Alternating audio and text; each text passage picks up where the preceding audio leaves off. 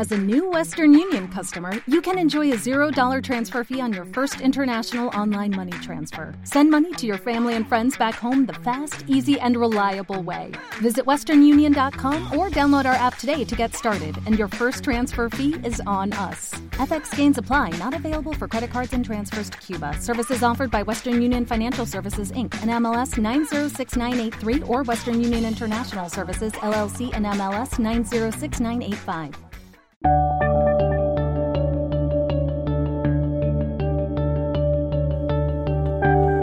Buenos días, buenas tardes y buenas noches. Esto es 00 Podcast, episodio 0098. Mi nombre es Gerardo Mi nombre es Tomeu. y en alguna parte de Palma disfrutando de un sábado por la mañana nuestro amigo y compañero Jesús. Adelante con el sumario.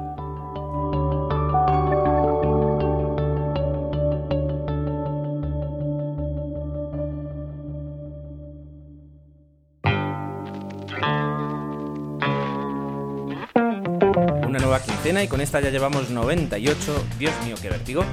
Pues nos sentamos aquí, eh, uno delante del otro, con un micro, con dos micros, mejor dicho, dispuestos a hablar un poquito de cine y a compartirlo con vosotros y, a ver, vamos a ver qué es lo que sale. Eh, de momento traemos un... Bueno, eh, yo creo que es novedad, ¿verdad, Tomeu? El que hayamos visto... Vamos a hablar de las mismas películas. Exactamente, eso te, ya le estaba haciendo señales a Gerardo diciendo, no, no, si aquí lo que hoy podemos destacar es que por fin vamos a hablar los dos de las mismas, además de dos. Y además, de do- y además eh, tienen una relación intrínseca. Sí, sí, van- no lo hemos hecho aposta, pero casi casi va a ser un monográfico tecnológico. Bueno, sí lo hemos hecho aposta, es decir, hemos elegido el segundo título en función de la primera. Sí, también es verdad, pero bueno, no, no, no queríamos, eh, no vamos a hablar luego de Mac ni de otras cosas, sino que nos vamos a centrar en dos películas. Exacto. Eh, dos películas muy interesantes. La primera, una, una película de David Fincher, eh, La red social. Se ha hablado muchísimo, eh, es como todo el mundo dice, la película de Facebook. eh, pero vamos a poder hablar de ella y vamos a darnos cuenta de que en realidad habla de muchas más cosas aparte de Facebook. Y bueno, como ya vamos a hacer algo que creo que no hemos hecho nunca y no vamos a hablar de una película que se estrenó en cine ni, y te diré que ni siquiera en DVD, sino que ah, es una producción hecha para televisión. Es importante matizarlo porque la película obviamente tiene sus carencias a nivel de producción. Eso no lo sabía yo. Pues sí, y hablamos de nada más y nada menos que el origen de Mac y el origen de Windows. Y el título, Es una película bastante entretenida que es eh, Los eh, Piratas de Silicon Valley. Y que un poco narra eh, la, la historia pues de cómo se fundó pues tanto Microsoft como Cómo crecieron como y cómo Apple. el origen y la evolución hasta, bueno, hasta mediados de los 90. se puede Obviamente es una biografía no reconocida, pero que de alguna forma tiene bastantes elementos que están basados en la realidad, como posteriormente algunos de sus eh, auténticos protagonistas pues dijeron y en algunos casos a regañadientes. Eh, de todo ello podremos hablar. eh, ¿Y cómo lo vamos a aderezar? Pues lo vamos a aderezar al principio, pues con una quincena, ya digo que paupérrima, nuevamente en mi caso, estoy que no levanto cabeza. Paupérrima la quincena y eh, alguna noticia, en este caso pues el cine muerto pues se, se calla, ¿no? Es decir, no, no tenemos mucho que hablar del Creo cine que hay muerto. alguna. Algo que, que ahora rescatará Tomeu.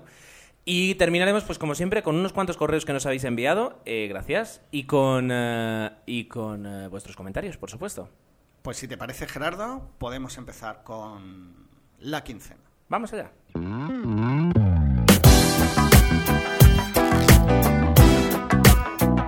Pues bueno, tengo quincenas más prolíficas, pero en este caso, como siempre,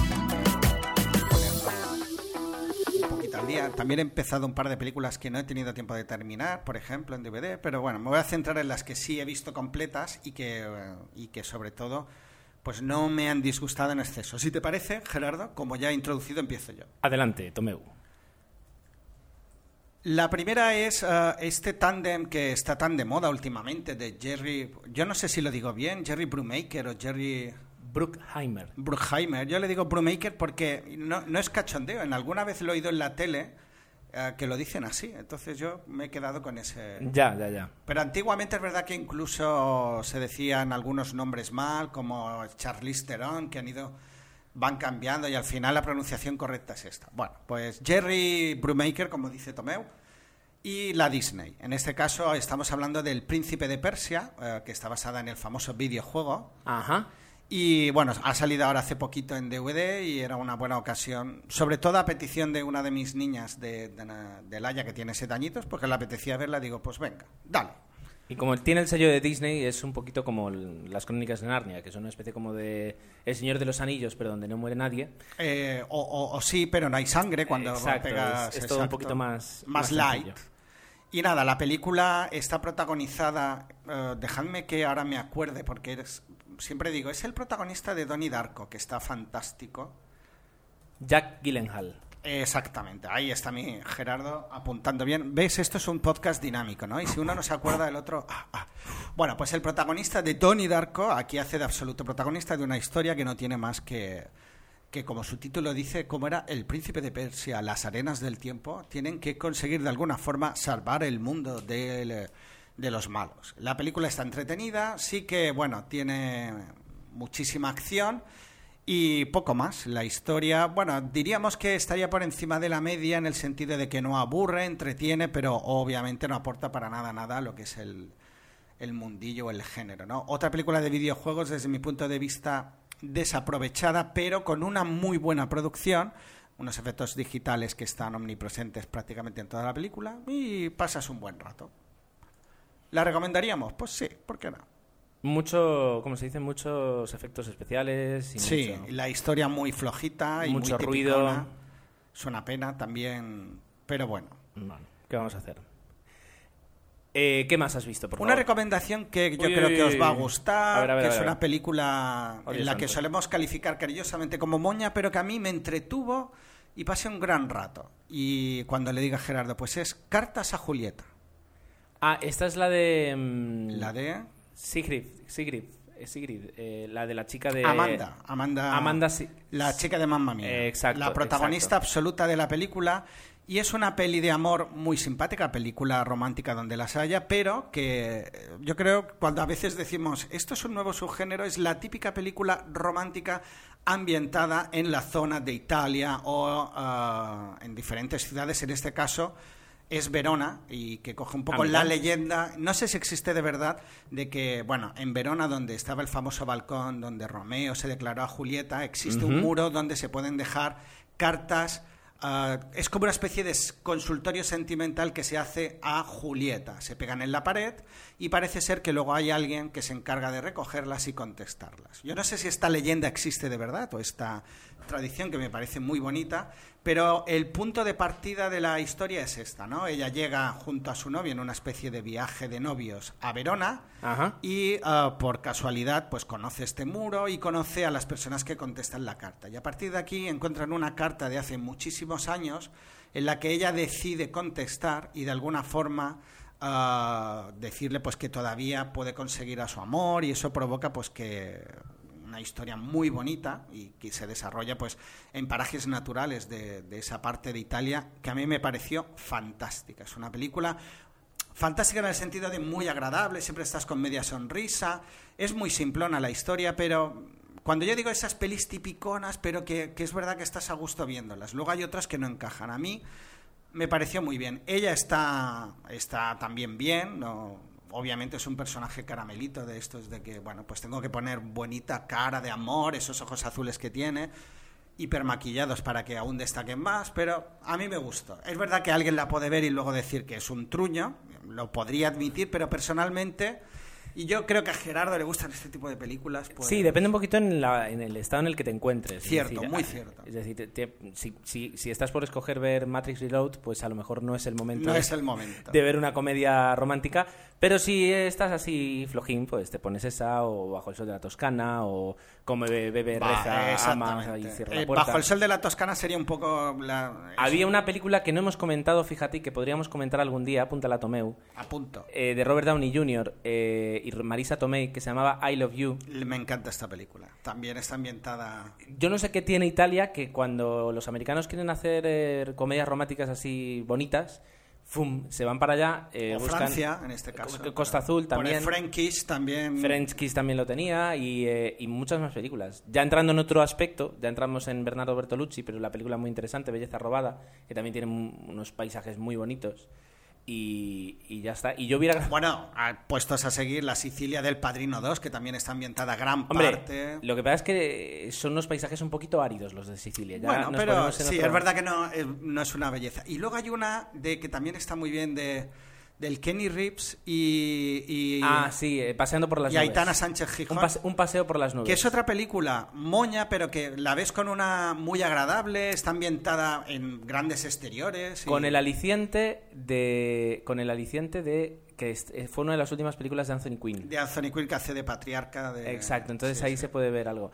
Son películas, ya digo, es decir... Fíjate que nos sale una lista grande, ¿no? De este subgénero. Ninguna va a triunfar, eh, ni ninguna habrá ganado grandes premios, ni, ni muchísimo menos. Pero son esas películas que a veces te encuentras por la, por la tarde, un sábado, no tienes ganas de nada, y te pones a verla y Un te- día de te lluvia entretiene. y sí. El amor. No, pues eh, eh, la verdad es que está interesante. Y yo hubiera grabado un gran, un gran vídeo de mi viaje a la Toscana hace dos años, si no fuera, y aquí aprovecho para comentar mi torpeza, que en un pueblecito precioso de la Toscana al que yo llegué y di un paseo y me comí una manzana que se llamaba Castellina in Chianti, me dejé la cámara de vídeo en la, en la escalera de la iglesia y Oh, cielo pe- santo. perdí, perdí. Entonces no, no te, te iba a decir... Pero digo, una parte de tu corazón reside hoy por hoy en la Toscana. Eso es bonito. Sí, porque el acelerón que me dio cuando me di cuenta que había perdido la cámara y volver con el coche corriendo por esas carreteritas, pues... Y no, no, la perdí, la perdí. Así que nada. Pero sí, la Toscana, para quien no la haya, Pero no haya estado seguro, allí, yo, yo como he visto muchas de estas películas, Sí. si hubiera sido a casa de alguien, se hubieran reunido todos los del pueblo a buscarla y Mira, la hubieras encontrado. pregunté al que le había yo comprado la fruta, me dijo que no vio nada. Pregunté en una farmacia que había al lado... Decía no, él no, no. mientras se escondía un paquete No, no, no, detrás. yo no he visto nada, yo no he visto nada. Digo, jolín, al menos la perdí el primer día del viaje. Porque imagínate que la llego a perder el último,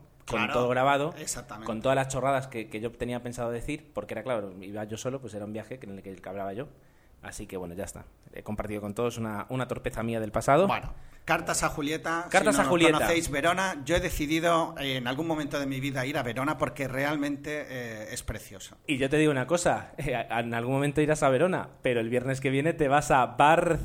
Barcelona. Barcelona. Qué chiste más bueno. Sí, luego hablaremos un poquito otra vez de eso, de, ya lo hemos hablado, pero luego volveremos a hablar. De las jornadas de de las jornadas de podcasting. ¿Qué, ¿Algo más has visto? ¿Algo que Pues quieras mira, al compartir? final, como tenía yo el momento moña, en un momento dado El ya decidí ver, como me la había comprado eh, otra vez y me la trae, no lo voy a decir, la vi entera, Mamma mía, por supuesto. Y, también fue un momento agradable. Ese domingo está lloviendo, estás en casa con las niñas. Las dos niñas, la de cuatro y la de siete, encantadísimas Sí. viendo. Perdonar que diga la edad, pero un poco es para definir siempre. Claro. eh, ¿Cómo, cómo encajaron? lo pasamos en grande. ¿Cómo encajaron que una chica tenga que buscar, eh, tenga que Tres adivinar padres. entre tres padres a ver Pues quién... muy contenta por tener el suyo propio, que es lo que. Pero. ¿Por qué no se han planteado lo otro? Que si no tenían papá, ¿y por qué pueden tener varios? Pero ahí ya, Ahí está. eso es otro tema. Eh, la O sea, es que me he dado un pequeño empacho de nuestra querida Sí. Y de Meryl Streep. Ah, bueno, Amanda Seyfried. No, bueno, Amanda. Y Y, eh, el tema también que Mamma Mía está rodado en Grecia, en, una is- en varias islas de Grecia. Exactamente. Y también tiene unos, un- unos eh, ¿cómo se dice? Unos... eh, Que estas películas tienen como baza, a veces hablamos de las bandas sonoras, en este caso hablamos de los exteriores, que es lo que le hacen Exacto. especiales y únicas. Unos paisajes, no me salía la palabra. Bueno, nada más, nada más me traes. Yania, Ya ni a. Eh, eso en, en castellano significa ya hay bastante. Ya Nia parece un grito de guerra africano. O japonés. O japonés. Bueno. Basta de chorradas. Eh, como yo te decía, mi quincena sigue siendo paupérrima. Eh, también ha influido que esta semana, bueno, eh, pues un, nuevo- un nuevo miembro de mi familia tecnológica se, in- se ha, ha llegado, que es un, un MacBook con el que estamos hoy estrenando grabación. Es el podcast perfecto, el podcast tecnológico de 00 Podcast. Estoy, estoy Se lo vamos a dedicar cariñosamente a Milcar, que es fan de... Fanboy. Fanboy. Eh, esto es. eh, y a o sea, todos los fans de, de Mac y, y Windows, porque también vamos a hablar de... Pues como es MacBook Pro nuevo, pues ha habido que pasarle todo y entonces eh, vas cogiendo poco a poco. Como no, no uso Time Machine, pues eh, he tardado un poquito más. La cuestión, que he visto muy poco cine, eh, ciertamente, Oh. pero he podido ver de refilón un remake de una película que ya había visto hacía tiempo, que nunca traje aquí y que me parece un pecado no haberla traído. No- no Ahora, te sigo. No te, no te preocupes. Eh, a algunos os sonará una película que se llama La herencia del viento. Ah, claro, de... Sí, sí. Vale. De Bueno, Spencer Tracy. Esto es una película del año 60. Ya hablé de ella eh, yo aquí hace unos meses. Pues es una película del año 60 de Spencer Tracy, basada en un caso real que, eh, que fue un juicio en el año 25 a un profesor en un, no sé si fue Kansas o Arkansas, eh, a, un, a un profesor, a ver dónde, no, no dice en qué, en qué estado, creo que era Kansas o Arkansas, un, un estado del centro de Estados Unidos, al cual se le llevó a juicio por enseñar a los alumnos la teoría de la evolución Exactamente. cuando eh, querían que se, se explicara la teoría del, ahora lo llaman del dise- el- no del creacionismo, sino del diseño inteligente. Y eh, es todo un alegato político, científico, religioso, eh, que en el año 60 pues eh, tuvo que ser un, pues una película de peso político, porque, porque es Spencer Tracy defendiendo el que, el que en la Biblia lo que, lo que pone no puede ser tomado ni muchísimo menos eh, al pie de la letra, eh, porque científicamente no, no se sostiene. Y en la otra parte en la que dice que, que no, que lo que manda es la Biblia y que todo lo demás se tiene que adaptar a la Biblia. Bueno, pues es una película muy interesante que yo ya digo, esta la vi hace unos cuantos meses y tiene como, como protagonista a Spencer Tracy, Spencer Tracy y también está por aquí incluso Jim Kelly, eh, que no me acuerdo. haciendo de mm, haciendo- periodista. Haciendo de periodista. Bueno, Un poco, de hecho, es el promotor de, que, de, de- de ese juicio. O él decide subvencionar la parte, o el defensor. Vale. Pues eh, la película que, que yo vi el otro día es un remake que se hizo en el año 99 Anda. para televisión de esta película. Y si tú dices, bueno, un remake, a ver qué van a hacer. Pues el, el, mm, heredero del papel de Henry Drummond, que es el que hacía Spencer Tracy, lo hace Jack Lemmon. Entonces, eh, encontrarte a, Jan- a Jack Lemmon haciendo un remake de una película de Spencer, de Spencer Tracy es como un gigante eh, Sí, a otro- presionando a otro gigante. ¿Y qué, qué título tiene el mismo? Lo mismo, eh, Inherit the Wind, eh, heredarás, eh, ¿cómo es? La herencia del viento, o heredarás el viento, depende de dónde te vayas. Y luego también pues tenía varios, como tú dirías, secundarios de lujo, que si tú te pones a ver las fotos como Lane Smith o Bob Bo- Bridges, Ahora que has dicho secundario de lujo, John claro, Cullum. el cine muerto tiene un gran secundario de lujo que ha fallecido esta quincena. Luego hablaremos de él. Vale, pues eh, tiene, tiene unos cuantos, es decir, tiene unos cuantos secundarios eh, de lujo, incluso el, el, el juez también, todos, todos.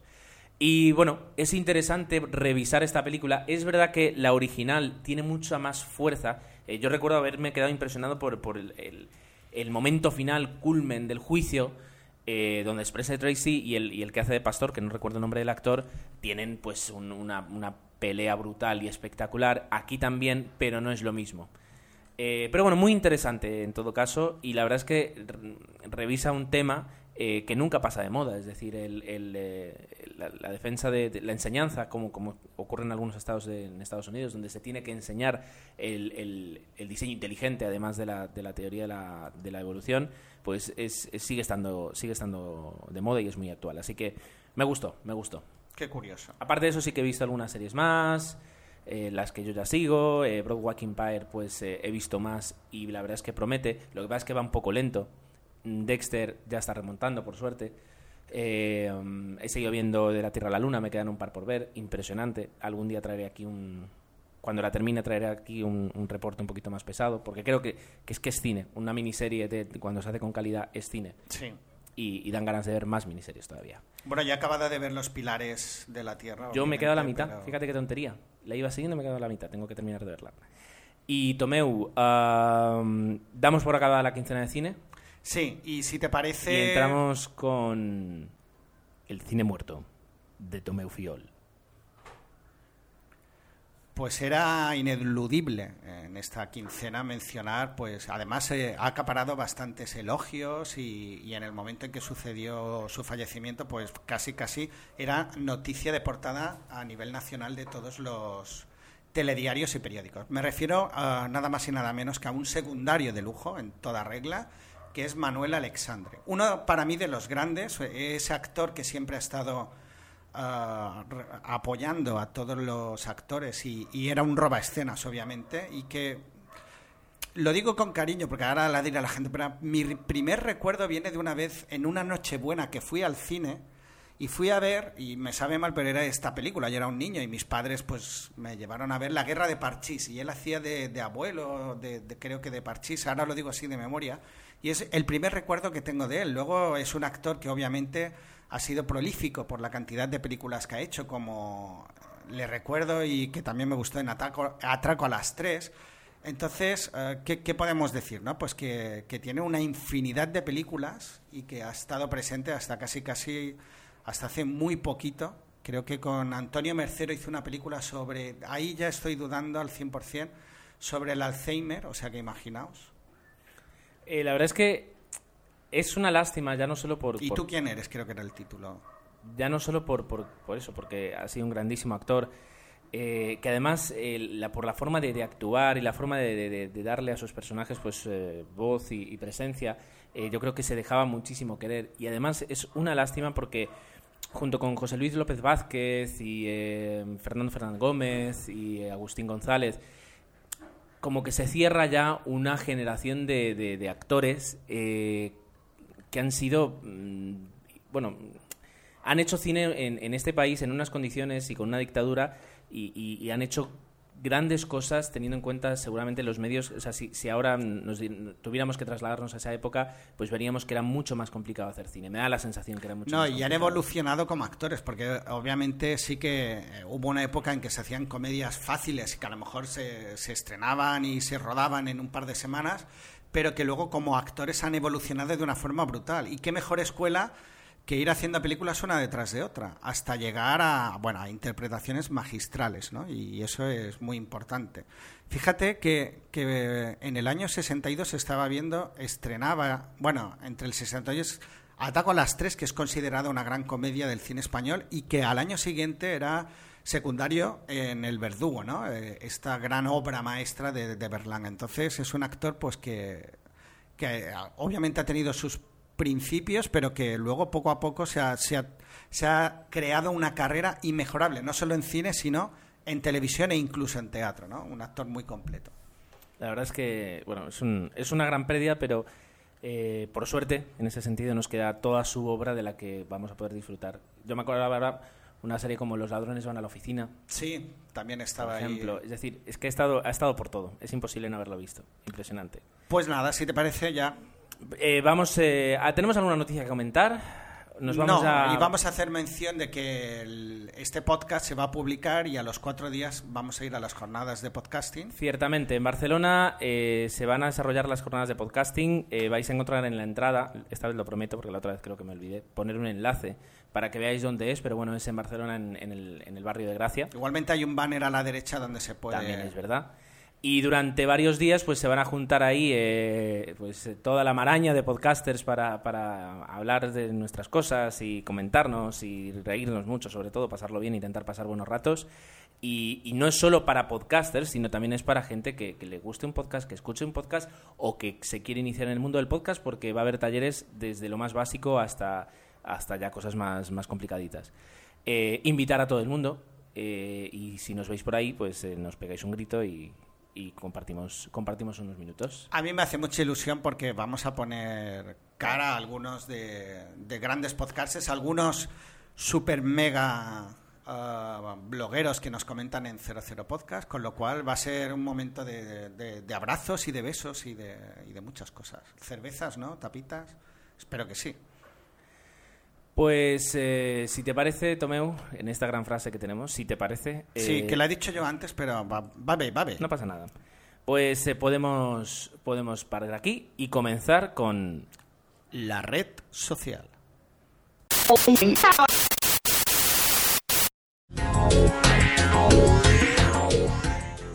Una gran conmoción en la fuerza siento, amigo Spock. Los aficionados a la ficción ciencia más turbados están. Es lógico, maestro Yoda.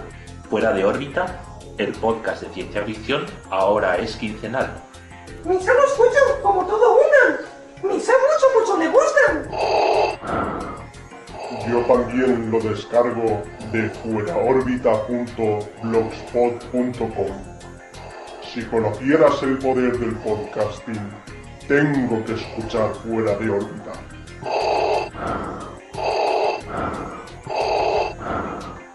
¿Quién tiene mi ventolín?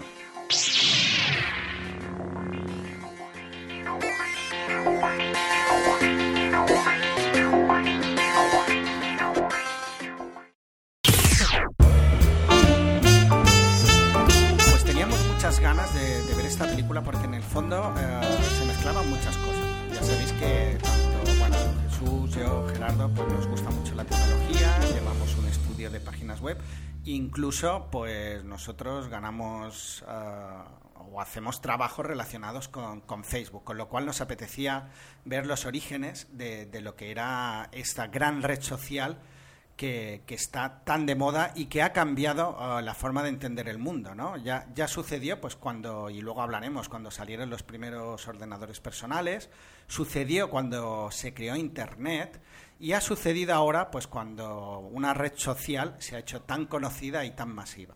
Además, teníamos la ventaja de que estaba el director de Seven, o el director... Uh, del curioso caso de Benjamin Button. Y del director o el de... guionista de... Quiero decir, eh, la verdad es que... Eh, bueno, David Fisher, and Fincher, antes de que... Si, si nos hacía ganas ver esta película, pues porque nos bueno, para, para, todos aquellos que, que, estamos metidos en Facebook y que nos gusta Internet, pues es una es un aliciente ver una película acerca de, de cómo de los orígenes de, de, de, Facebook. El hecho de que el proyecto esté avalado por un gran guionista, eh, bueno, o sea, David Fincher también, o sea, el club de la lucha. No nos podemos sí, olvidar. Yo, yo, de hecho estaba pensando en el club de la lucha y no me salía. Eh, y luego más películas todavía. The Game también, o sea, una como, como director es, es eso. Es, es, una prueba de calidad, de que todo lo que ha hecho pues, eh, le imprime una calidad.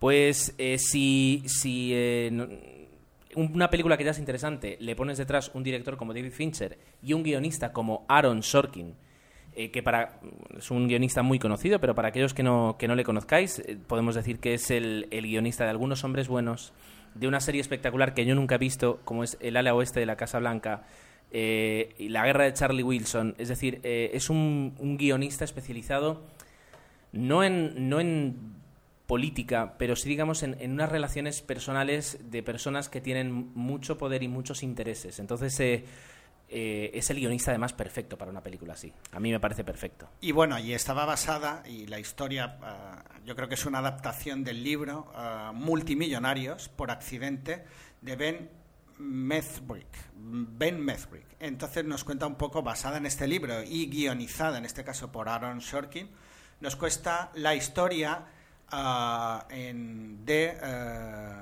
la creación de Facebook, ¿no? Y sobre todo, obviamente, el peso de la película recae uh, en gran parte en el creador de Facebook y está protagonizada por Jace, Jace Eisenberg, que a mí personalmente creo que es un acierto que lo hayan elegido y que me parece que él, él, luego ya hablaremos del resto de personajes, lo borda y me voy a tirar a la piscina. No me extrañaría que estuviera nominado para el Oscar al mejor actor. Bueno, ya si nos tiramos a la piscina, yo te digo que esta película, mi opinión y mi predicción, va a estar nominada a mejor película, a mejor director y a mejor guion.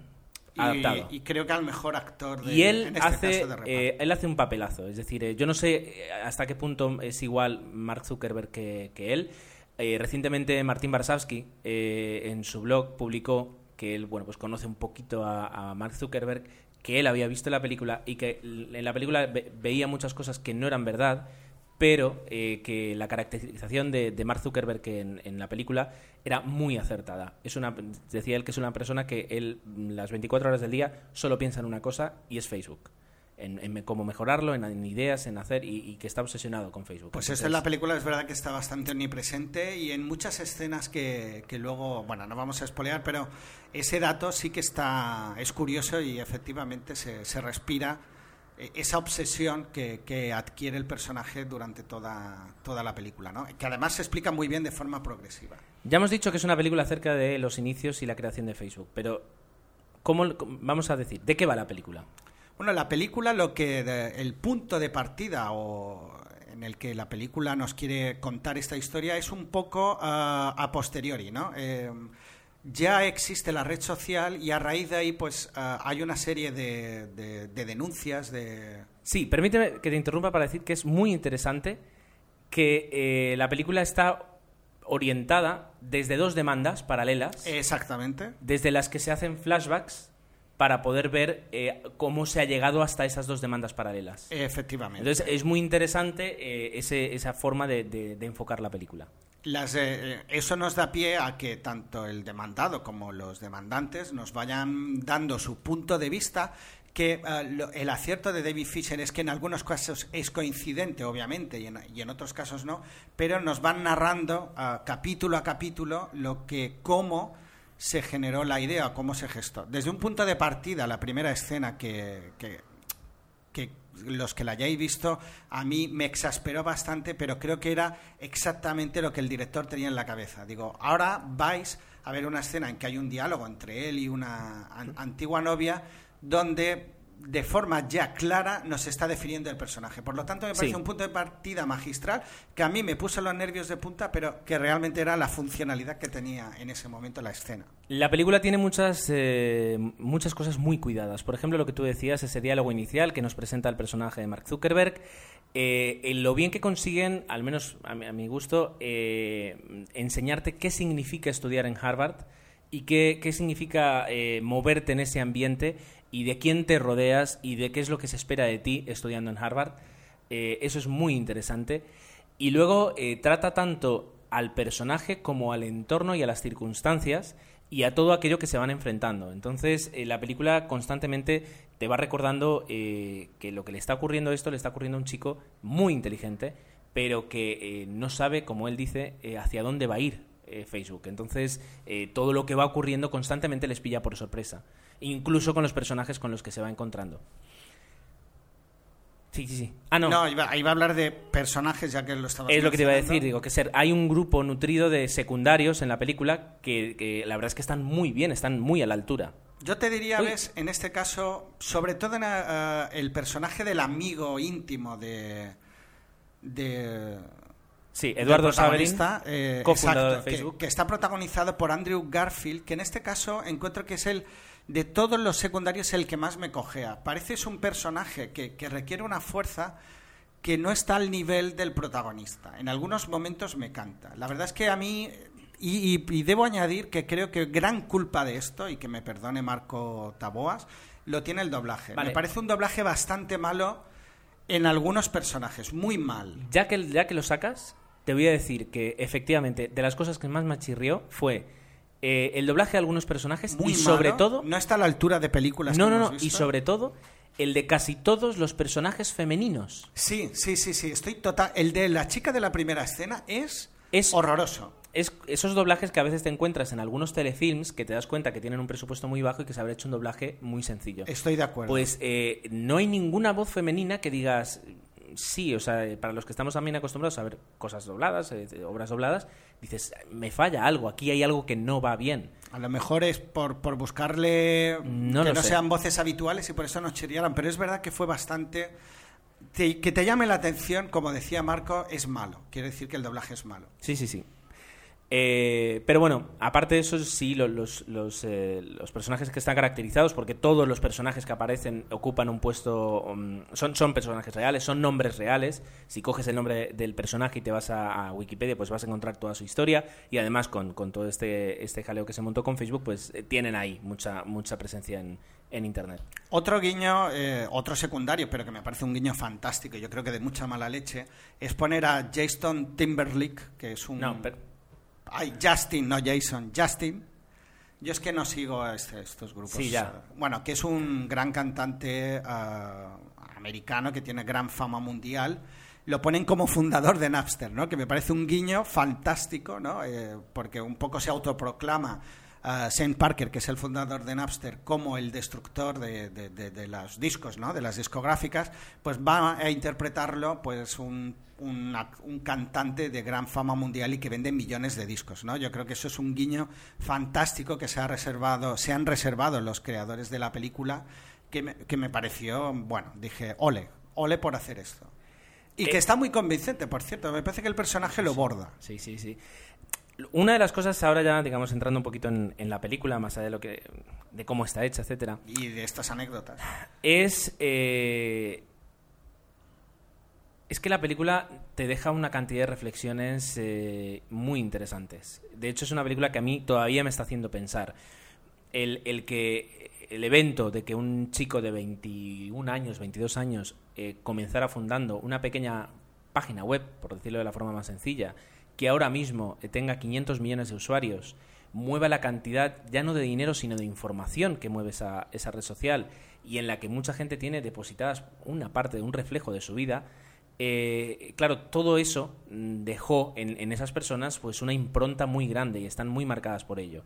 Entonces, la película te deja, eh, si te gusta Internet y, vives esto un poquito los medios, te deja pensando en, la importancia y en todas las cosas que suceden en la película. Eh, la película está llena de reflexiones interesantes y, no digo lecciones, pero casi.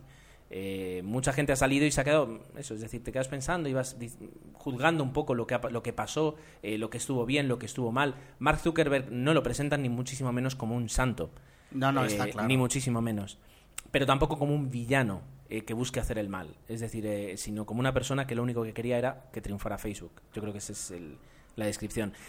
Eh, y la película en ese sentido sirve muy bien, es decir, no solo te muestran algo, terminas y dices, ah, estado bien, sino que a mí al menos me parece que te deja, te, da oportunidad para que puedas pensar.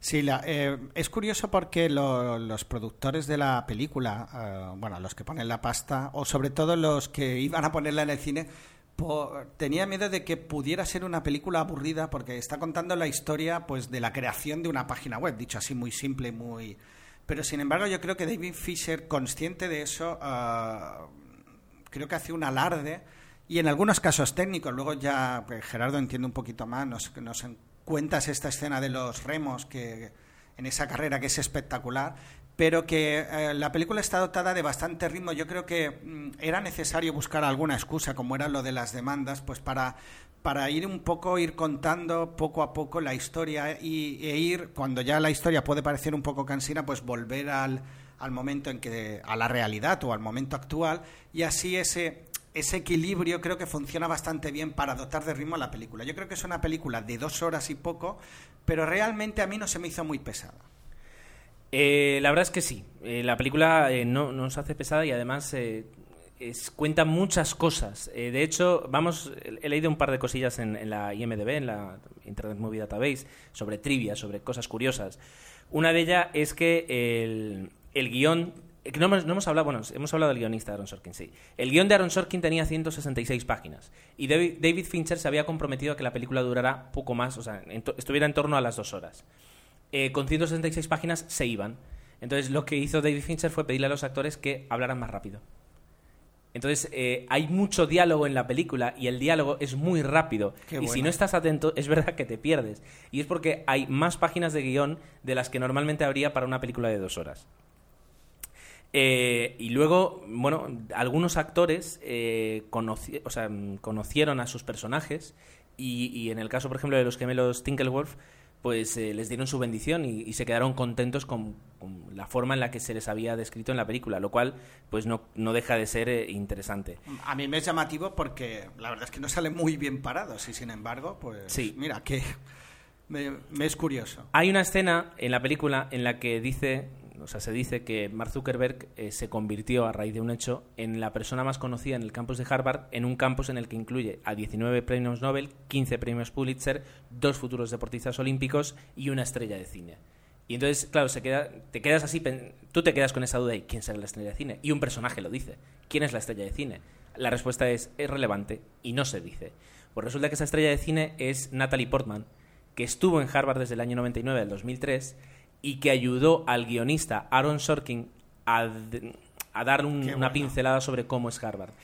Y además, eh, Aaron Sorkin tiene un cameo en la película que es un ejecutivo al que van a ver eh, los, fundadores de Facebook a Nueva York para pedirle publicidad. Eh, tienes un papel que además tiene sus líneas, tiene a lo mejor sus dos líneas, y, ahí está el, el guionista de la película. Por último, antes de cerrar, quería comentar una banda sonora espectacular eh, música electrónica, eh, música electrónica y además eh, muy buena, que está hecha por Trent Raznor y Atticus Ross. Y yo no sabía quién era, y Josa de, mm, Using Your Brain en, un, en, un, en un tweet me lo comentó, y es Trent Reznor es el, el, alma de un grupo que es Nine Inch Nails, que es bueno, música electrónica muy conocida, y Atticus Ross también es uno de los productores y de músicos que dan vueltas alrededor de Nine, Inch Nails. Así que muy recomendable si os gusta la música electrónica, eh, la banda sonora de, la red social. Yo no entiendo tanto Gerardo, de banda sonora, pero sí que me llamó y me gustó muchísimo el tráiler y la música de fondo del tráiler, ¿no? Que es una especie de voces como de coro que te van desgranando poco a poco escenas de la película. No sé si te suena el tráiler. Eché de menos esa parte en, en la Vale. propia película y me encantó. Lo digo porque a veces los trailers se espolean demasiado. En este caso creo que está No, no, no. muy cuidado hasta el último detalle. Me gustó muchísimo la música y cómo transmitía las ganas de ver la película. Eh, Creo que merece la pena destacarlo porque a veces criticamos y en este caso creo que, que fue positivo. No, pues eh, lo voy a, la voy a buscar, a ver si te la encuentro. Bueno, pues eh, la recomendación, al menos yo creo que de, de los tres, porque la película la, la fui a ver con, con Jesús y Natalie y los tres quedamos pues eh, contentos con, con- con el producto que habíamos visto, con una película pues eh, muy interesante. Sí, lo mejor de estas últimas semanas, sin duda. La verdad es que sí, pues nos gustó a los cuatro eh, y podemos recomendarla. Es una película que yo creo que eh, si además te gusta Internet, estás metido en el, un poquito en el mundo de Internet y, y- y te interesa, eh, es instruyente. ¿Se dice instruyente? No lo sé. Eh, Si no lo es, pido disculpas. Eh, Pero bueno, ¿Lo has escribido? ¿O esto que Ay, has qué, dicho? qué gracioso. No, bueno, pues eso. eh, la verdad es que es una película que, que nos puede enseñar cosas. Así que muy, muy, muy recomendable. Bueno, pues de esta recomendación vamos a pasar ahora a, a otra recomendación y en este caso hablamos de los orígenes de Apple y Windows. o Mic- Microsoft. perdón. Microsoft, mejor. Microsoft, sí. Piratas de Silicon Valley era una película que yo tenía ganas de ver que desde hacía tiempo. Yo soy un declarado fan de los productos de Apple, me gustan mucho, los disfruto y, y los defiendo y los conozco y, y tal vez me pase y no recibo ni- nada a cambio por Apple. Sí, te pasas. No recibo nada a cambio de Apple, pero bueno, me gusta, me gusta ser... eh, hay gente que es del Madrid y yo soy de Apple, no pasa nada, quiero decir, eh, en eso estamos igual. Entonces tenía ganas de ver una película que es, bueno, es del año 99, es una película que se creó directamente para televisión Concretamente para TNT, Turner Network Television. y es Los Piratas de Silicon Valley. Una película que se centra en el inicio de las carreras personales y empresariales de Steve Jobs, que ahora mismo es eh, fundador y, y, eh, consejero delegado de Apple, Computer- bueno, de Apple Incorporated, y de eh, Bill Gates, eh, que fue fundador y ahora mismo está retirado, pero creo que es presidente de honor y, y, por supuesto sigue teniendo mano allí, de eh, Mic- Microsoft. Entonces, eh, la película vamos a hablar un poquito en cuanto a, a actores y a calidad. La película, la verdad es que en cuanto a calidad, deja un poquito que desear. Sí, pero bueno, ya lo hemos dicho antes, al tratarse de un producto de- para televisión, pues lo que es eh, la producción es mucho más limitada y, y claro, no hay grandes alardes técnicos en este caso y se limita un poco pues a, a centrarse en los personajes y en este caso es totalmente Efectivamente. Eh, la producción se nota, se notan defectos de producción, se nota que hay cosas que están un poquito pues eh, hechas así, a lo rápido. Pero bueno, eh, te sirve para contar la historia. En este caso, lo que destacaríamos, y yo creo que el valor que tiene la película es el- la historia, no tanto el guion, porque yo creo que también ahí hay flecos, pero sí que lo que te cuenta tiene muchísimo interés, ¿no? Y de alguna manera, para, insisto, en, los fans de la tecnología, pues creo que es una película que que también te ayuda a entender la revolución que estos últimos 20 años hemos sufrido, ¿no? Gracias a las nuevas tecnologías, que nos han hecho ver el mundo de otra forma. Entonces, creo que en ese sentido merece la pena. El, en este caso, el actor que pre- los actores son importantes porque están caracterizados, pasa un poquito como con la red social. Eh, eh, no es una interpretación libre, sino que tiene que ser ajustada pues a, personajes que además, bueno, en el caso de Mark Zuckerberg no tanto, porque es más, aunque mucha gente lo conoce, eh, pero yo creo que al 95% de, de usuarios de Facebook no conocen quién es Mark Zuckerberg. Sin embargo, pues eh, el porcentaje sube bastante si le preguntamos a usuarios de, de Windows, por ejemplo, o usuarios de, de Mac. Eh, el personaje que interpreta a Steve Jobs, y además eh, yo creo que con bastante acierto, es, el, es Noah Weil. Es un actor que ha hecho mm, cantidad de películas, que es conocido, pues, eh, eh, ya digo, mm, por muchas películas, pero que sobre todo yo creo que el, pira- el pirata, Dios mío, el papel que le, que le, le ha, le ha dejado para toda su ¿Le vida ha encumbrado? No. Es el de médico novato en la serie Urgencias. Yo me costó ver esta película porque este actor en urgencias para mí uh, le, he querido mucho porque yo he seguido las 15, creo que son 15 temporadas de urgencias y ha sido uno de los personajes uh, más importantes y de hecho pues es el que tuvo el honor de cerrar la, lo que es la gran serie Urgencias, y que ha tenido en la propia serie altos y bajos, pero que, que, sí. Yo le tenía todo el rato, digo, es que este es el médico de urgencias, pero bueno, eso fue para mí es la anécdota Exacto. de la película, pero realmente aquí sí que lo hace convincente y está, creo que bien, ¿no? El, el personaje de Bill Gates está interpretado por Anthony Michael Hall, eh, que bueno aparece en el me suena mucho este actor pero... es del club de los cinco es uno de los del por club ejemplo de los cinco. vale, vale anda el del pelo largo vale, vale, vale, vale. sí señor. Y tiene un papel en el Caballero Oscuro pero ahora mismo no sé cuál es. Mike Angel pero no, no recuerdo exactamente quién es. Sí sí sí sí, sí ahora mira. Bien. Eh, lo hace también bien.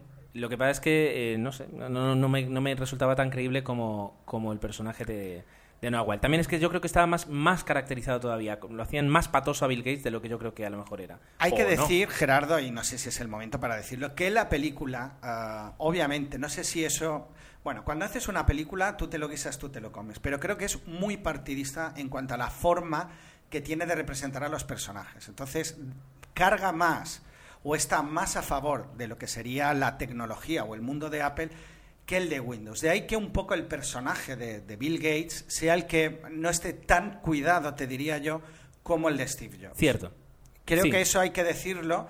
No sé si eso es bueno o malo, insisto, el que ha hecho el director, pues, pero claro, si quería ser fiel a la realidad, quizás la realidad no es tan así como nos la quiere pintar, o sí, no lo sé. Es decir, eh, de- se veía eso, ¿no? Más cariño hacia un lado que hacia el otro. acerca de esta película, ahora estábamos leyendo que el director decidió no entrevistar a Steve Jobs ni a Bill Gates. Eh, tampoco sé si le hubieran dejado, pero bueno, porque decía Sí. que no quería hacer un no quería hacer una, un biopic, como tú dices, sino que quería hacer un- una película que contara una historia de dos personas, eh, de dos empresarios de verdad, pero que no necesariamente fuera todo ajustado a lo que pasó. Eh, el otro gran implicado y el otro actor eh, que es fundador, co- bueno, el otro personaje que además es fundador de, cofundador de Apple, que es eh, Steve Wozniak, decía que, que básicamente sí, todo lo que sucede en la película de una u otra forma sucedió. Solo que, pues a lo mejor no, no con, con detalles cambiados, pero que básicamente sí sucedió. Eh, la historia que, que los que nos gusta el mundo de Apple y, y también hemos estado muchos años trabajando con Windows y nos hemos molestado en, en conocer un poquito, la historia que conocemos sí es verdad que se parece mucho a la que te cuentan. Habría que ver pues eh, con más o menos malicia, pero por lo que por lo que dicen, o sea, le- si te cae mal Bill Gates por lo que hizo, pues seguramente te caería mal Bill- en la película, te caería mal en la vida real porque las cosas que se muestran en la Claro. película que se hizo o el Steve Jobs pues prácticamente humillar a un a un candidato a un Que eso te iba a decir que no mm, se cargan las tintas a favor, pero que el personaje de Steve Jobs no es que salga No, no, muy no, bien parado en la película. Tampoco. Eso tampoco. es verdad que intenta ser fiel o pretende eh, coger el carácter, como hacen en la red social, del personaje Exacto. principal y parece ser que, según dicen los que conocen de verdad a Steve Jobs, que es bastante acertado. Exacto. Pues eh, la película, por decir de que lo que narra, narra el inicio, ya digo, tanto de Mi- Microsoft como de Apple, eh, desde el momento en el que todavía no han, no han, no han sido fundadas hasta que se fundan y eh, el comienzo, la andadura de las dos eh, compañías hasta más o menos, pues estaríamos hablando del año 98, 99, que es el año en el que Steve Jobs regresa a Apple, porque, o sea, Steve Jobs le echaron de Apple, el de la propia empresa que fundó, y eh, pues regresa y es cuando empieza a hacer unos cambios eh, estructurales en la compañía, y una de las cosas que hace es aceptar una inversión de dinero por parte de Microsoft, lo cual es, es muy curioso. Y luego, bueno, pues la Sí, película porque Microsoft tiene acciones de Apple. tenía, ahora yo no sé si tiene, ahora no te sabría Bueno, decir. sí, lo último que leí, pero es verdad que eso ya... Bueno, a lo la- mejor forma parte de la rumorología. No, pero que metió dinero, metió dinero. Bueno, Emilcar seguro que nos sacará aquí del por ejemplo. Pues eh, la cuestión es que la película termina ahí, no, no se muestra pues toda la, la progresión en la última década de, de ambas compañías, pero sí eh, nos lo dejan en el año 99 porque efectivamente ahora que pienso, si la película es del año 99, más allá de ahí no puede ir. Sí, no, eso está claro. Cierta, ciertamente. Eh, está bien, es decir, es instructiva. Si te gusta la informática o si te gusta la tecnología y si quieres eh, mm, aprender un poquito, pasa, pasa como la otra película, pues eh, está bien. No te deja, eh, claro, no es una película de David Fincher ni está pensada con un presupuesto altísimo para Es que es verdad que no pensemos como una película como tal en este compararlas, compararlas sería injusto.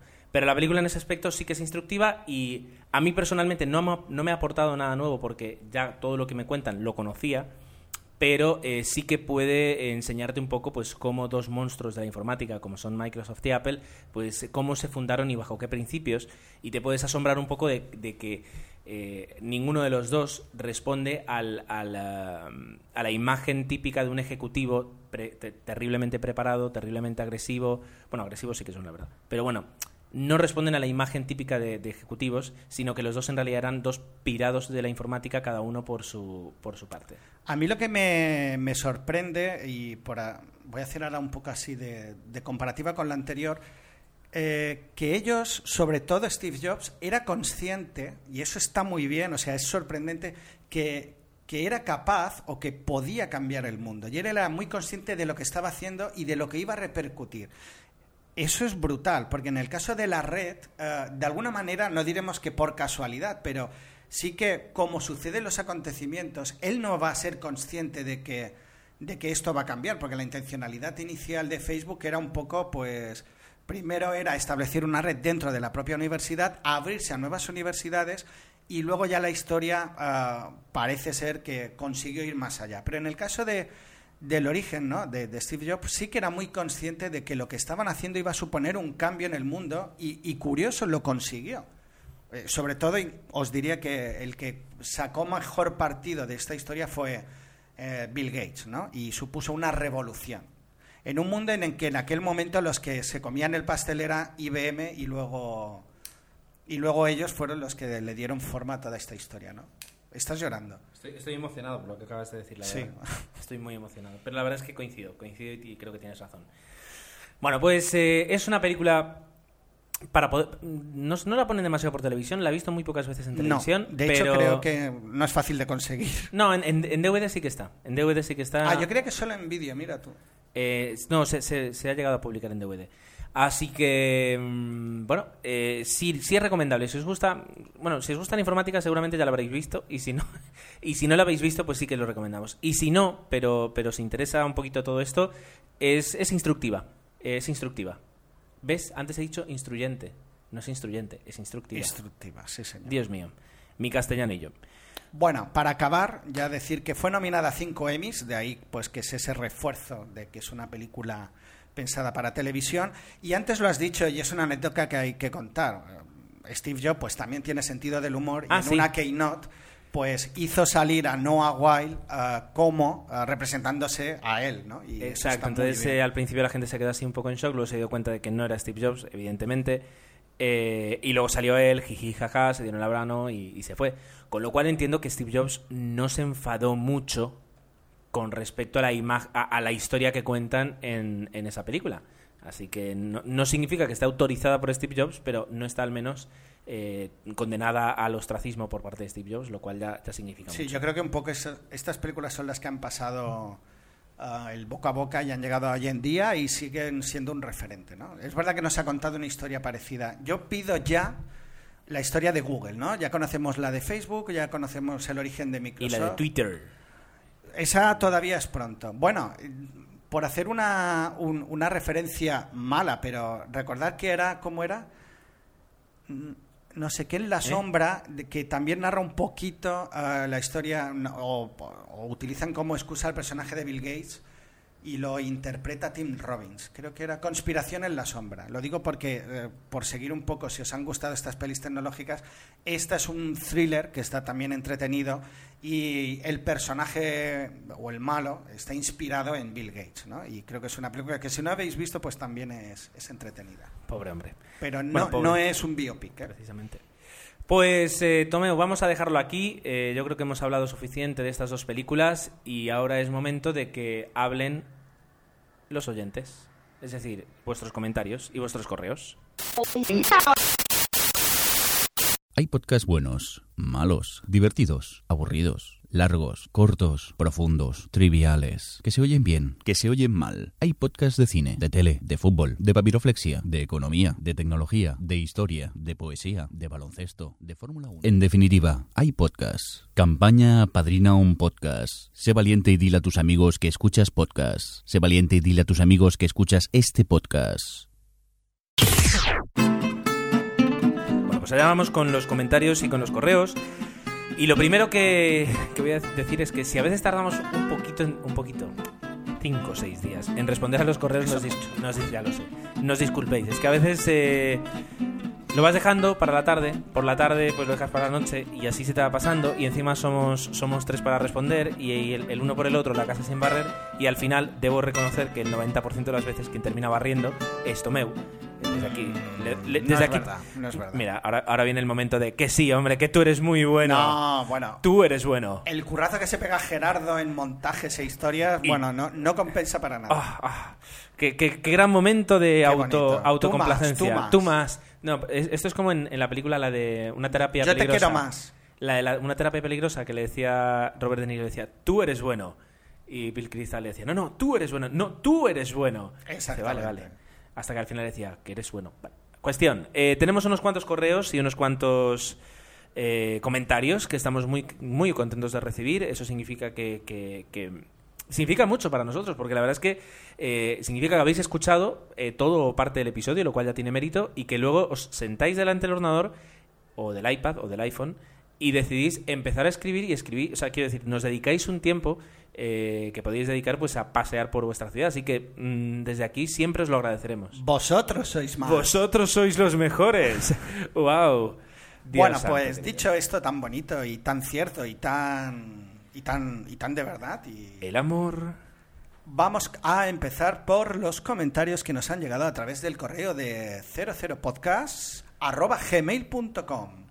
Tomeu, ya está. Ya está. Deja de engolar. Sí.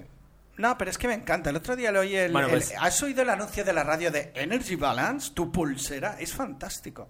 Deberíamos hacer un episodio así siempre. Todo engolado, sí, sería nuestro fin. Escucha, quiero decir, luego yo te dejo la mesa montada y te enchufas los cascos y te grabas Jo, tío, 20 qué majo. minutos de tú haciendo tonterías, pero Vale. no se merece la gente que nos no, escucha. ya O sea, que has hecho esta broma desagradable, voy a pedir, los que queráis 20 minutos de tomarte engolado, decirlo y si superamos las 20 peticiones, lo haré.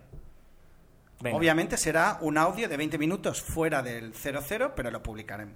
lo subes Tenemos a- que superar los 20. Eso quiere- querrá decir que a la gente le apetece. Si me quedo de atrás, me, me volveré a hundir en la miseria como cuando hablé de Tom Cruise y Batman, pero bueno. Está bien. Sa- Sabéis que a mí me gusta que rapar y sufrir. Pues venga. Inauguramos una Hay nueva... que superar 20. Inauguramos una nueva sección en el podcast que se llama Disparos en el pie de Tomeu Fiol. Muy buena. Venga, Ah, Tomeo, dale. Tony Rivas, que nos dice que, bueno, que es un oyente que siempre está ahí, pero que nunca dice nada, pues muchísimas gracias por esta vez eh, a, a- hacernos llegar tu comentario. Nos habla sobre Machete. Y bueno, empieza muy bien el comentario porque dice, voy a utilizar la palabra más utilizada por Barney Stinson, que es legendaria. Él habla muy bien de Machete, eh, debo decir que yo no fui tan positivo como él, pero eh, lo que yo destacaría del comentario que nos dejaba en el mail es que de, alguna manera él justifica porque para él es una gran película, ¿no? Desde el hecho de que eh, se trate con tanto cariño a David Trejo en la película, los juegos de luz, la fotografía desde el punto de vista de, de la violencia y en alguna forma él la califica como no la calificaría como serie B, sino que la considera como un clásico de cine de acción. Yo no comparto, obviamente, el entusiasmo que él pudiera tener eh, o que tienes con la película, pero sí, sí que insisto que la película me pareció una, una película como entretenimiento muy bien, pero en algún momento me, me fallaron algunas cosillas. Pero bueno, que como decimos siempre, para gustos colores y, y cuando alguien justifica, pues de alguna forma también dices, jo, digo, pues mira, le ha gustado y explica por qué, pues tiene muchísimo mérito. Seguimos, Gerardo, si te parece. Ah, hago estas parece. entraditas porque mientras cierro un correo y abro el otro, pues así puedo ir viendo. Y yo ahora me he entretenido leyendo una cosa y, y ahora Bueno. Álvaro Estampa, que nos había dicho uh, que podíamos contar con él en un futuro pues para entrevistarle, ha hecho de, de doble de cine de acción, nos enviaba unas fotos y estamos encantados porque la verdad es que son espectaculares. De él totalmente envuelto en llamas. Brutal. Entonces ya aún tengo más ganas y lo diremos que a partir del 100 pues queremos retomar el tema de entrevistas y tal, pues eh, vamos a contar con él y ya nos ha dicho que, que estaría encantado y nos puede contar infinidad de anécdotas pues de un trabajo pues que yo considero bastante duro, ¿no? Pues gracias sobre todo por enviarnos las, las fotos. Cierto, cierto. Tengo que hacer otra vez esa especie de mientras cierro un correo y abro el otro. Tenemos a Valeriano que nos deja un comentario. Ah, me encanta, ¿no? Cuando eh, la magia del cine es esto. Valeriano ha visto la cinta blanca Perdón, Valeriano, que lo podéis encontrar en www.doctorelios.com. que firma como Doctor Helios, tiene toda la razón, con lo cual al César lo que es del César, nos comenta pues que a él le ha parecido un guion aburrido, una película aburrida y que ¿Qué- no le qué ha película? gustado. Eh, la cinta blanca. ¿De quién? de Haneke. Muy bien. Haneke. Y bueno, la película yo todavía no la he visto. Mm, Debo admitir mi cierta reticencia a verla, pero creo que va a caer. Y que él considera pues que ni era necesario el blanco y negro y, que la historia pues que no considera, o piensa, perdón, que voy a decir considera 20 veces, o piensa que no, mm, bueno, no es tan espectacular como se cuenta. De alguna manera lo que pretendía Haneke, dicen, ¿no? Que era eh, un poco ver dónde se originan los totalitarismos y un poco era la finalidad que él nos quería contar. No sé si es una fábula o una historia. A él personalmente no le gustó. Como, como digo siempre, para gustos, colores, y en este caso, pues mira, Valeriano considera que la película no, no merecía la pena. Bueno, nos decías que, Gerardo, que Navas Malpartida Israel nos enviaba un mail Sí, es decir, es el, nuevo community manager de una página que es sensacine.com. Eh, yo la verdad es que en, cuanto a la página no, no, no navego demasiado por esa página, sin embargo, lo que sí utilizo bastante es una aplicación que tienen para, para iPhone, supongo que para Android también. Eh, la, la que me la aplicación puedo de- bajar en el iPad, ¿verdad? Sí, sí. La, la aplicación de Sensacine es una aplicación muy buena para manejar todo el tema de cartelera, de películas, eh, para hacer incluso pues tus listados de las películas que tú has visto, elegir tus cines preferidos y de que solo te muestra los resultados de los cines a los que realmente te gusta ir. Y eh, yo creo que es- ahora mismo no he visto una aplicación mejor para a la hora de consultar una película y dónde la echan y a qué hora y en qué sesión y en qué cine, etcétera, etcétera. Eh, incluso te mira por GPS dónde estás y te dice pues cuál es el cine más cercano que, que tiene la película que tú estás buscando. Entonces, eh, en- la aplicación está muy bien y desde aquí pues lo único que puedo hacer es eh, recomendarla. Pero ¿cuánto te han pagado los de Sensacine? Nada, nada, pero eso es lo bueno, es decir, que, que como es una buena aplicación, pues ¿por qué no, no hablar bien de ella? Bueno, Y pues mientras hablabas ya se está bajando en el iPad y ya Míralo. os comentaré. Qué es que es tan bonito. Ah, amigo mío. Por eso hoy hemos hablado de Steve Jobs, porque en el fondo se lo merece. Es es buena persona a pesar de que, de que chilla a la gente y exige a los trabajadores trabajar 20 horas. Es buena gente. 90 horas a la semana, como parecía en la película. Exacto. Bueno. eso son 12 horas al día. Spider Jerusalén, que nos suele comentar también en el blog, pues nos comenta que ah, Nos ha mandado un correo. nos ha mandado un correo y de alguna manera tendríamos que pensar, ¿no? Para el siguiente Gerardo, creo que está Halloween en mente y él nos hablaba perdón, un poco ¿qué? de Halloween. Hallo, Halloween. Está Nosotros- Halloween. Vale. En los españoles tendemos a pronunciarlo Halloween. por- Halloween, sí. Porque nos gusta. Pero en realidad en inglés se pronuncia Halloween. Es aguda, Halloween. Ah, pues mira, yo siempre es verdad que lo he dicho. Todo el mundo dice sí, Halloween, sí. pero es como el otro día que estaba jugando el Madrid contra el, contra el Milán y eh, los comentari- muchos comentaristas de fútbol dicen el Milan. Eh, o sea, en italiano mi- la ciudad se llama Milano. No- Milano, el Inter de Milano. Es el, eh, Milano. No es ni no Milana no. Milán ni Milan, pero queda bien decir Milan. Pues decimos Halloween, Halloween cuando es Halloween. Que bueno, yo he Halloween. hecho la broma de leerlo literal y si lo leo literal no es Halloween, sino sería Halloween, porque No. la H es muda. Ayowen. Bueno, ayo. Tienes toda la razón, Gerardo, porque no hay un punto. Like always. Sí, señor. Bueno, pues. Venga, eh, a comenta. todo esto iba a decir que ¿Cómo para el te 99 enrollas? podíamos hablar de pelis de miedo o meter alguna, ya que está muy cerca o estaremos en pleno. De hecho, se publicará el día de Halloween. ¿Puede ser? No, se va a ah, no, el lunes después. siguiente. Va a entonces a lo mejor no tiene tanto sentido. Pero bueno, él hablaba sobre películas basadas en relatos de Stephen King. Nos quería presentar una especie de, de encuesta para ver si te gustan o no. Eh, creo que era esto, ¿no? Por si os interesa, que Vamos a decir que, que Spider fue el que nos... estoy haciendo fatal, porque Ahora estoy mismo- leyendo a la par de menos mal que vienes a darme un cable. menos- aquí llego yo, Gerardo al rescate, el séptimo de caballería. No, Eh, Spider fue el que nos envió esa encuesta que tanto gustó que al final más de 90 personas pues la, la- la hicieron y que cuyo resultado, cuyos resultados dimos en el anterior y en el anterior todavía eh, episodio de 00 Podcast. Y aquí nos envía eh, pues otra otra digamos eh, encuesta posible acerca en este caso de, de películas de miedo. Entonces yo me compro No, no, bien, ves. Ahora yo te echo un cable a ti. No son películas de miedo, sino películas, pues lo digo porque hay películas que en el listado que no son de miedo, basadas en las novelas o relatos de Eso, de Stephen Stephen King. Eso nos pasa por no repasarnos bien los correos antes de hablar de ellos. Eh, yo prometo hacer algo con esto. Vale, igualmente él nos, lo digo por, por anticipar un poco, él nos comentaba que para él las cinco adaptaciones de novelas de Stephen King que más le han gustado son en este orden. La quinta, El Resplandor. La cuarta, La Milla Verde. La tercera, Cuenta conmigo. La segunda, La Niebla. Y por último, redoble de tambor, y coincido 100% con él, Cadena Perpetua. Ching. Que la califica de eh, la mejor película de la historia del cine, no lo sé. De obra maestra, sí. Obra maestra. Spider, sí, sí, sí. Spider. Y co- quizás como adaptación de película o de novela de Stephen King, no sé si es la mejor o no, pero para mí eh, eh, le tengo un cariño a esta película que no veas. Me, me Bueno. encanta la descripción de Miedo Azul. Uno de- una de Hombres de Lobo donde sale Locke de Lost con pelo. Sí, señor. Creo Eh, que la he visto Miedo Azul, mira tú. Perseguido de Schwarzenegger me sorprendió el- eh, en su día cuando la vi. Vale. Bueno, eh, ¿qué más tenemos? Ya está, bueno, ¿no? pues en cuanto a los todo. mails, Gerardo, esto es todo. Muy bien. Eh, pasamos a los comentarios, que no han sido pocos, eh, precisamente. Teníamos uno de Chepu, eh, que yo no leí, perdón, porque como tenía un buen spoiler, preferí no leerlo. Y digo, como lo va a leer Tomeu, pues que este lo comente Tomeu y yo comento el siguiente. Pues Así, así te lo dejo. me parece muy bien. Pues esta quincena tiene el honor de inaugurar los comentarios Chepu. Como bien decía, nos hacía un pequeño spoiler, con lo cual haremos una breve referencia a o lo que nos quería decir. En este caso no es tan favorable y creo que está más cerca de mi opinión sobre Machete, ¿no? Y considera pues que no está a la altura de Planet Terror, por ejemplo. Bueno, en este caso yo creo que tampoco me acabo de gustar en exceso Planet Terror, pero bueno. Ah, dice que parece que no ha querido traicionar el tráiler falso y ha estado uniendo todos los fragmentos del mismo como mejor ha podido. Bueno, no sé si realmente era eso, pero es verdad que coincido con él que no es, mm, no es una gran, no es una de las mejores películas de, de Robert Rodríguez. Dice que Pedrators o Depredadores ya la comentará ah, cuando la haya visto.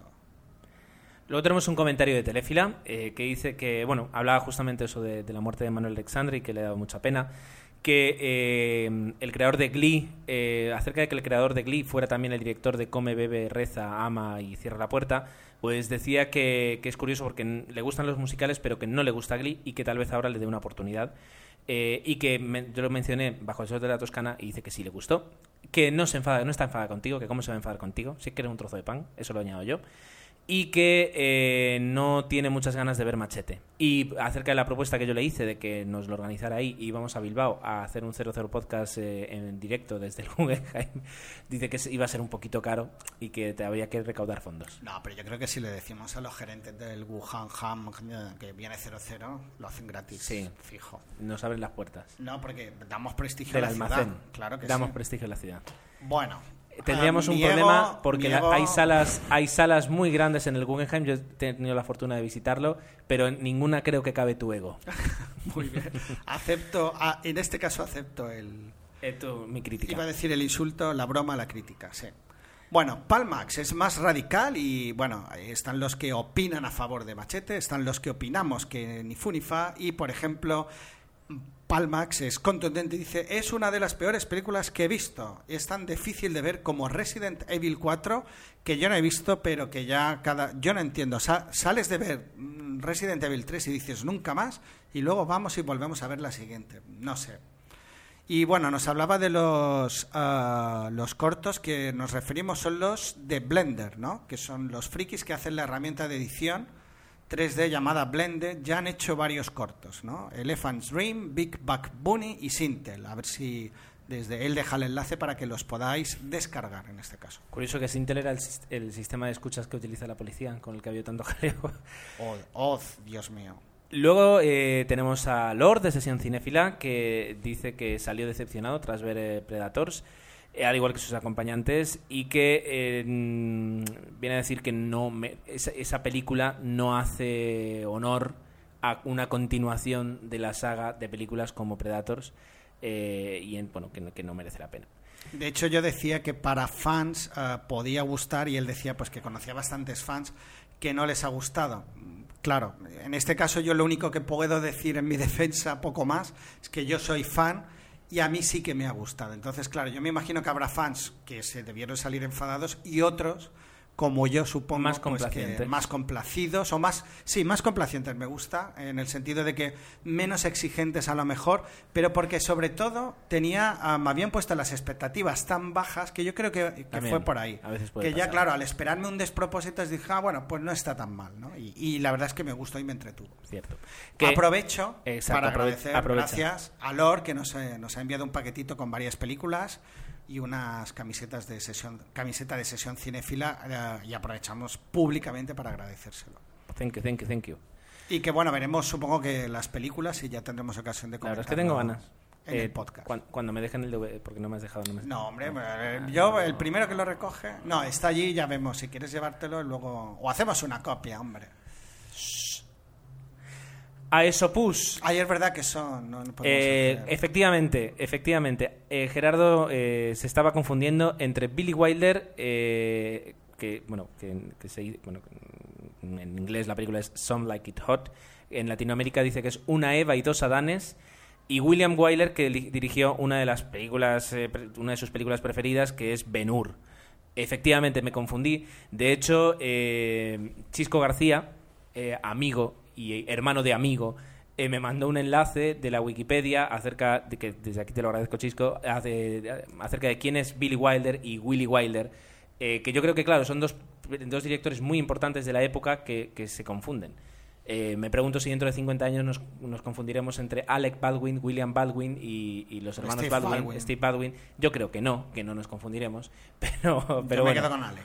Pero con, No, con él. en este caso, con, el- con este dúo de directores, eh, pues eh, con el hecho de que tengan un- una- unos nombres tan parecidos, pues yo creo que, que al menos sí que me va a siempre crear una, una cierta confusión. Bueno, Ramón Rey eh, nos comentaba a través de. Ramón Rey, que ahora ya tiene dos podcasts, bueno, tiene tres podcasts, uno que no publica, que se esquiva esto, otro eh, acerca de mm, tecnología y cosas eh, frikis, que es Car- Cartoon Nerd World, Cartoon, Ner- Cartoon Nerd Sí, sí, World. ponlo fácil, Ramón, ponlo fácil. Dios santo, eh, que lo hace junto con, con Angela Dini. Y eh, uno nuevo que es eh, Pel- Peli Ya Vista, que lo hace junto con Adri, que ahora no recuerdo el nombre del blog Este de series, tengo que pero que también sí o está, sí. eh, aparece, o sea, es podcaster de OTV, eh, siempre la invitada por teléfono, y tiene un blog de series que mientras tú lo hablas, eh, de, de- de lo que ha hecho Ramón, yo lo voy a buscar. Y yo soy fan de Adri, ya, ya soy de Ramón, pero de Adri también. Y, y si en OTV está siempre fantástica, seguro que aquí la combinación Ramón Rey y Adri puede ser explosiva. Dicho esto, que no le hace muchas ganas y la culpa la tiene el tráiler a Ramón de ver la película de Come, Reza, Ama, puntos suspensivos de Julia Roberts. Algo raro en él porque, y cito textualmente Gerardo, me he tragado todas las que ha hecho. No sé a qué se refiere, pero cito textualmente. Pedrators le ocurre como a mí, dice que él no es un fan obsesionado, es que lo escriben así, lo hacen aposta. Sí. Eh, un fan obsesionado y dice que a él no le ha parecido tampoco la película tan mala, ah, que considera obviamente a la película original como un peliculón, y es verdad, que fue una de las grandes representantes del cine de acción de los 80. Su secuela a mí personalmente tampoco me entusiasmó y tampoco es verdad que no estaba a la altura de la primera, pero que a muchos fans es verdad que, ha gustado. Y bueno, que en el fondo considera que está ah, sin esperar nada le, pareció una película de acción normalita y entretenida, ¿no? Y repleta de referencias y homenajes a historias que ya conocemos Y, bueno, la conclusión es que cumple y tiene una primera parte que le parece muy notable, yo eh, coincido bastante con él. Y bueno, el resto de la película es verdad que no está, no, no está tan a la altura como el inicio, ¿no? Y intenta recuperar el, el estilo, sobre todo de la película original de McTiernan, que, que bueno, en- y bueno, de hecho, al estar casi casi ambientada en una selva, pues los paralelismos aún son mucho más evidentes. Pero obviamente la considero una película irregular y no, no sería la mejor de la saga, por supuesto. Pero sí que, o, o lo decía yo, mejores que las de Alien versus Depredadores. Hablando de series, es el blog de Adri, que se me había olvidado. Eh, dice Ramón que gracias por la publicidad, que yo le dije que a ver si tenía una promo para poder poner en, el, en, el, en este podcast y me dijo que todavía no. Y ahora pues supongo que nos tendrá que dar otra vez las gracias por la publicidad porque ya ha hablado de los dos blogs, Y de, de los, los dos, tres, dos sí. podcasts eh, que tiene por ahí. Que nos la dé personalmente el viernes. El, sí, o el sábado.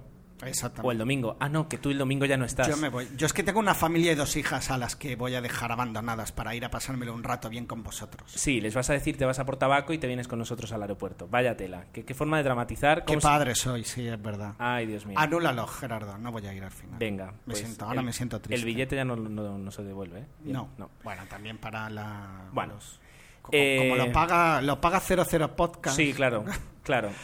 Nos están buscando. Bueno, eh, Fernán GH eh, dice que, bueno, que gracias por el trabajo que, realizamos, quincena a quincena, pues muchísimas gracias a ti por escucharnos, eh, que en esta ocasión solo ha podido ver Machete, eh, que en su momento él vio Death Proof y que sí salió satisfecho, y que la película cree que es mala de por sí, pero que es su propósito, que es lo que buscaban, y que da un 7,10. Hay que ver la cantidad de opiniones que ha generado Machete. Brutal. Mira tú. Eh, sobre Come Reza Ama, que él tenía que ver, en un principio pues tenía una combinación que le permitía verla, el creador de Glee, Bardem, Roberts, pero luego a raíz de empezar a, leer y oír críticas malas, eh, pues le ha desilu- desilusionado.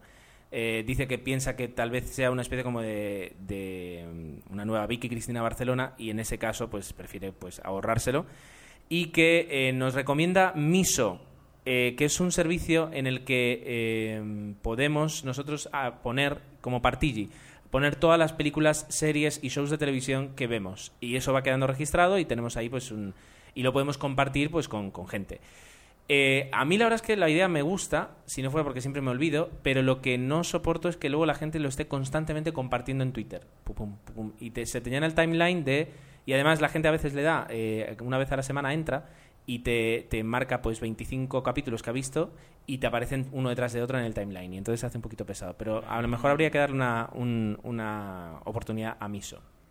Bueno, Spider Jerusalén, que además del mail, que bueno, vamos a ver si lo hacemos mejor con tu comentario, nos ha dejado su ah, disección habitual del episodio, comentándonos varias cositas, entre ellas, pues que no le gustó a él, por ejemplo, Cuenta de Cuento de Navidad y dice que prefería volver a verlo en películas normales, ¿no? Y dejarse de experimentos. A mí, insisto en que en este caso no, no, me, no me pareció mal. Depredadores dice o la considera, voy a hacer un poco de resumen porque obviamente no lo podemos leer todo, una digna secuela a su parecer, ¿no? Y lo único que no le gustó es el parecido casi calcado a la primera, que también dice que es lo bueno y lo malo que tiene la película. Con faldas ya lo loco, ah, dice que es una comedia excelente, eh, que todo el mundo ha visto y que dice, ¿no? A ver, final de la barca, pero... Ah, bueno, y que, le- eh, que todo el mundo ha visto el final y quizás no ha visto la película entera, pero el famoso final sí que está... Bueno, es una de las grandes frases de la historia del cine. Come, y llama, no la ha visto ni ganas. Mira, es igual que Ramón Rey. Yo no sé si el tráiler realmente fue excesivamente cruel para esta película, pero es verdad que hay mucha gente que está igual. Y Machete la considera ah, como debe ser una película de serie Z, pero que quizás la historia no daba para tanto, ¿no? Y que, bueno, eh, habla un poco diseccionando a los personajes.